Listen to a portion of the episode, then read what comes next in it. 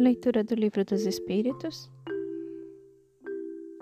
parte segunda do Mundo Espírita ou Mundo dos Espíritos. Capítulo 1 dos Espíritos. Terceira ordem: Espíritos imperfeitos. Caracteres gerais.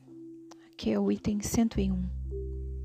Caracteres gerais: predominância da matéria sobre o espírito, propensão para o mal, ignorância, orgulho, egoísmo e todas as paixões que lhes são consequentes. Têm a intuição de Deus, mas não o compreendem. Nem todos são essencialmente maus em alguns há mais leviandade e reflexão e malícia do que verdadeiramente, do que verdadeira maldade. Uns não fazem o bem nem o mal, mas, pelo simples fato de não fazerem o bem, já denotam a sua inferioridade. Outros, ao contrário, se comprazem no mal e rejubilam quando uma ocasião se lhes depara de praticá-lo. A inteligência pode achar-se neles aliada à maldade ou à malícia. Seja, porém, qual for o grau que tenham alcançado de desenvolvimento intelectual, suas ideias são pouco elevadas e mais ou menos abjetos seus sentimentos. Restritos conhecimentos têm das coisas do mundo espírita e o pouco que sabem se confunde com as ideias e preconceitos da vida corporal. Não nos podem dar mais do que noções errôneas e incompletas. Entretanto, nas suas comunicações, mesmo imperfeitas, o observador atento encontra a confirmação das grandes verdades ensinadas pelos espíritos superiores. Na linguagem de que usam, se lhes revela o caráter. Todo espírito que, em suas comunicações, trai um mau pensamento, pode ser classificado na terceira ordem. Conseguintemente, todo mau pensamento que nos é sugerido vem de um espírito dessa ordem. Eles veem a felicidade dos bons e esse espetáculo lhes constitui incessante tormento, porque os faz experimentar todas as angústias que a inveja e o ciúme podem causar. Conservam a lembrança e a percepção dos sofrimentos da vida corpórea, e essa impressão é muitas vezes mais penosa do que a realidade. Sofrem, pois, verdadeiramente pelos males de que padecem em, de que padeceram em vida Sofrem, pois, verdadeiramente pelos males de que padeceram em vida e pelos que ocasionam aos outros. E, como sofrem por longo tempo, julgam que sofrerão para sempre. Deus, para puni-los, quer que assim julguem. Podem compor cinco classes principais.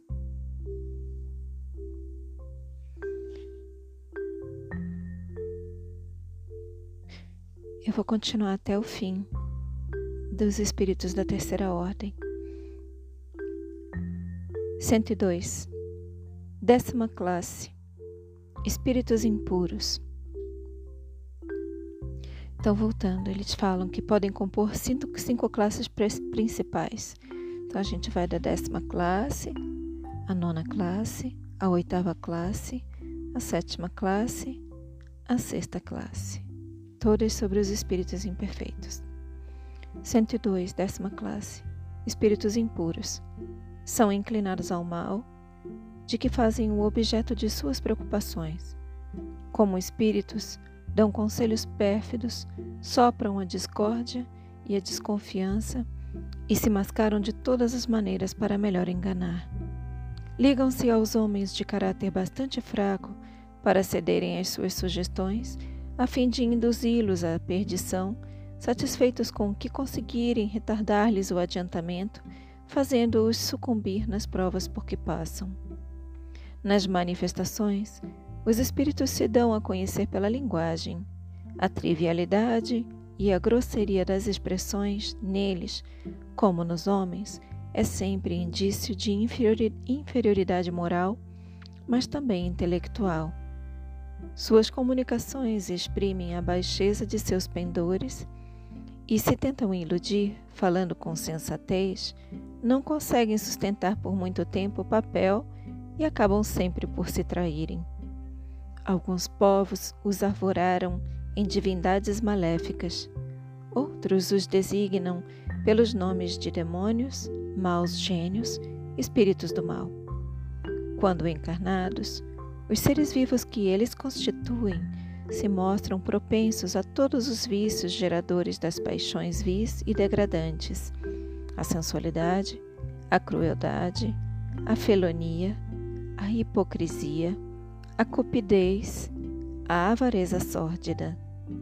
Fazem o mal por prazer, as mais das vezes sem motivo, e, por ódio ao bem, quase sempre escolhem suas vítimas entre as pessoas honestas. São flagelos para a humanidade, pouco importando a categoria social a que pertençam, e o verniz da civilização não os forra ao opróbrio e à ignomínia. 103. Nona classe. Espíritos levianos. São ignorantes, maliciosos, irrefletidos e zombeteiros. Metem-se em tudo, a tudo respondem, sem se incomodarem com a verdade. Gostam de causar pequenos desgostos e ligeiras alegrias, de intrigar, de induzir maldosamente um em erro, por meio de mistificações e de espertezas. A essa classe pertencem os espíritos vulgarmente tratados de duendes, trasgos, gnomos, diabretes. Acham-se sob a dependência dos espíritos superiores, que muitas vezes os empregam como fazemos com os nossos servidores. Em suas comunicações com os homens, a linguagem de que se servem é, a miúde, espirituosa e faceta, mas quase sempre sem profundeza de ideias. Aproveitam-se das esquisitices e dos ridículos humanos e os apreciam, mordazes e satíricos. Se, tornam nomes, se tomam nomes supostos, é mais por malícia do que por maldade. 104. Oitava classe espíritos pseudo-sábios. Dispõem de conhecimentos bastante amplos, porém, creem saber mais do que realmente sabem. Tendo realizado algum progresso sob diversos pontos de vista, a linguagem deles aparenta um cunho de seriedade, de natureza a iludir com respeito às suas capacidades e luzes. Mas, em geral, isso não passa de reflexo dos preconceitos e ideias sistemáticas que nutriram na vida terrena, que nutriam na vida terrena. É uma mistura de algumas verdades com os erros mais absurdos, nos quais penetram a presunção, o orgulho, o ciúme e a obstinação de que ainda não puderam despir-se. 105. Sétima classe. Espíritos neutros nem bastante bons para fazerem o bem, nem bastante maus para fazerem o mal. Pendem tanto para um como para o outro e não ultrapassam a, a condição comum da humanidade, quer no que concerne ao moral, quer no que toca à inteligência. Apegam-se às coisas desse mundo, de cujas grosseiras alegrias sentem saudades. 106 Sexta classe: espíritos batedores e perturbadores. Esses espíritos, propriamente falando, não formam uma classe distinta pelas suas qualidades pessoais. Podem caber em todas as classes da terceira ordem. Manifestam geralmente sua presença por efeitos sensíveis e físicos, como pancadas, movimento e deslocamento anormal de corpos sólidos agitação do ar, etc. Afiguram-se mais do que outros presos à matéria. parecem ser os agentes principais das vicissitudes dos elementos do globo, quer atuem sobre o ar, a água, o fogo, os corpos duros, quer nas entranhas da terra. Reconhece-se que esses fenômenos não derivam de uma causa fortuita ou física quando denotam caráter intencional e inteligente. Todos os espíritos podem produzir tais fenômenos, mas os de ordem elevada os deixam, de ordinário, como atribuições dos subalternos, mais aptos para as coisas materiais do que para as coisas da inteligência.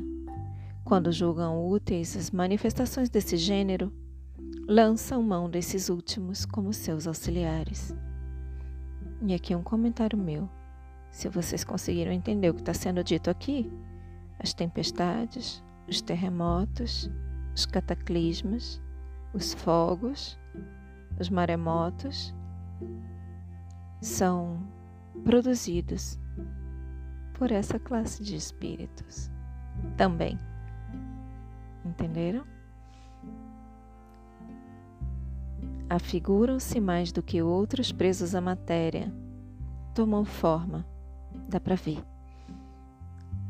Parecem ser os agentes principais das vicissitudes dos elementos do globo, os agentes principais dos distúrbios na Terra, os distúrbios naturais, dos elementos, dos quatro elementos do globo, quer atuem sobre o ar, a água, o fogo, os corpos duros, quer nas entranhas da terra.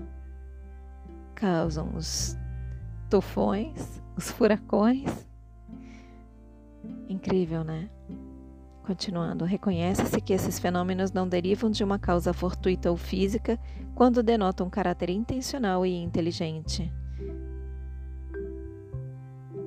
E aqui também vai uma observação: quantas vezes a gente reza para que chova em um determinado lugar, para que uma inundação ceda, para que as questões da terra se resolvam.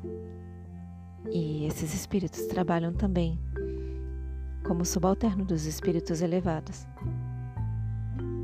Todos os espíritos podem produzir tais, tais, fenômenos, mas os de ordem elevada os deixam, de ordinário, como atribuições dos subalternos, mais aptos para as coisas materiais do que para as coisas da inteligência.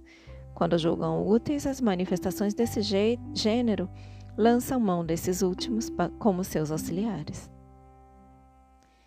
E eu vou ler o começo da segunda ordem sobre os bons espíritos, só para a gente não encerrar esse áudio falando dos espíritos da terceira ordem, os espíritos imperfeitos. E aí amanhã, na próxima leitura, eu começo de novo repetindo esse trecho. Segunda ordem, bons espíritos. 107. Características gerais, caracteres gerais. Predominância do espírito sobre a matéria.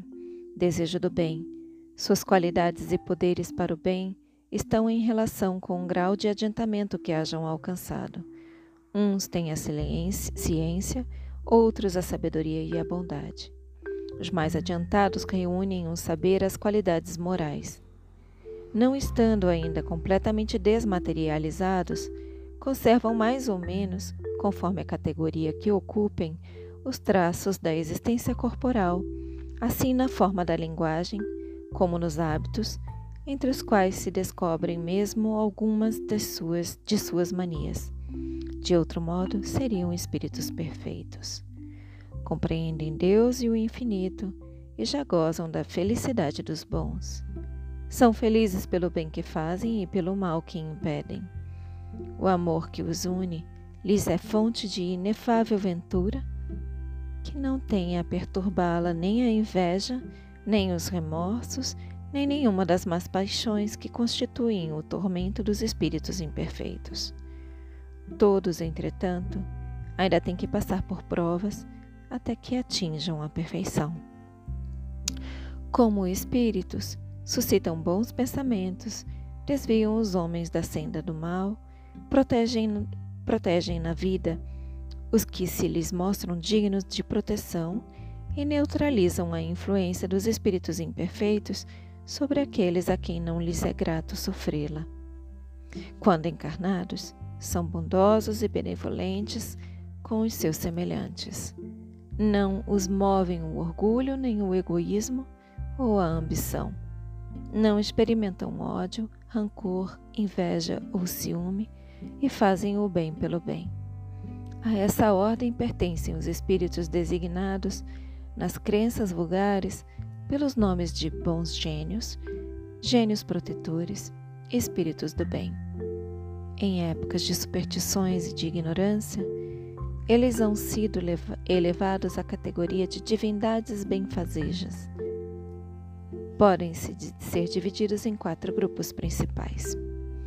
E a gente vai falar sobre esses quatro grupos na próxima leitura, que são os espíritos benévolos, espíritos sábios, espíritos de sabedoria e espíritos superiores.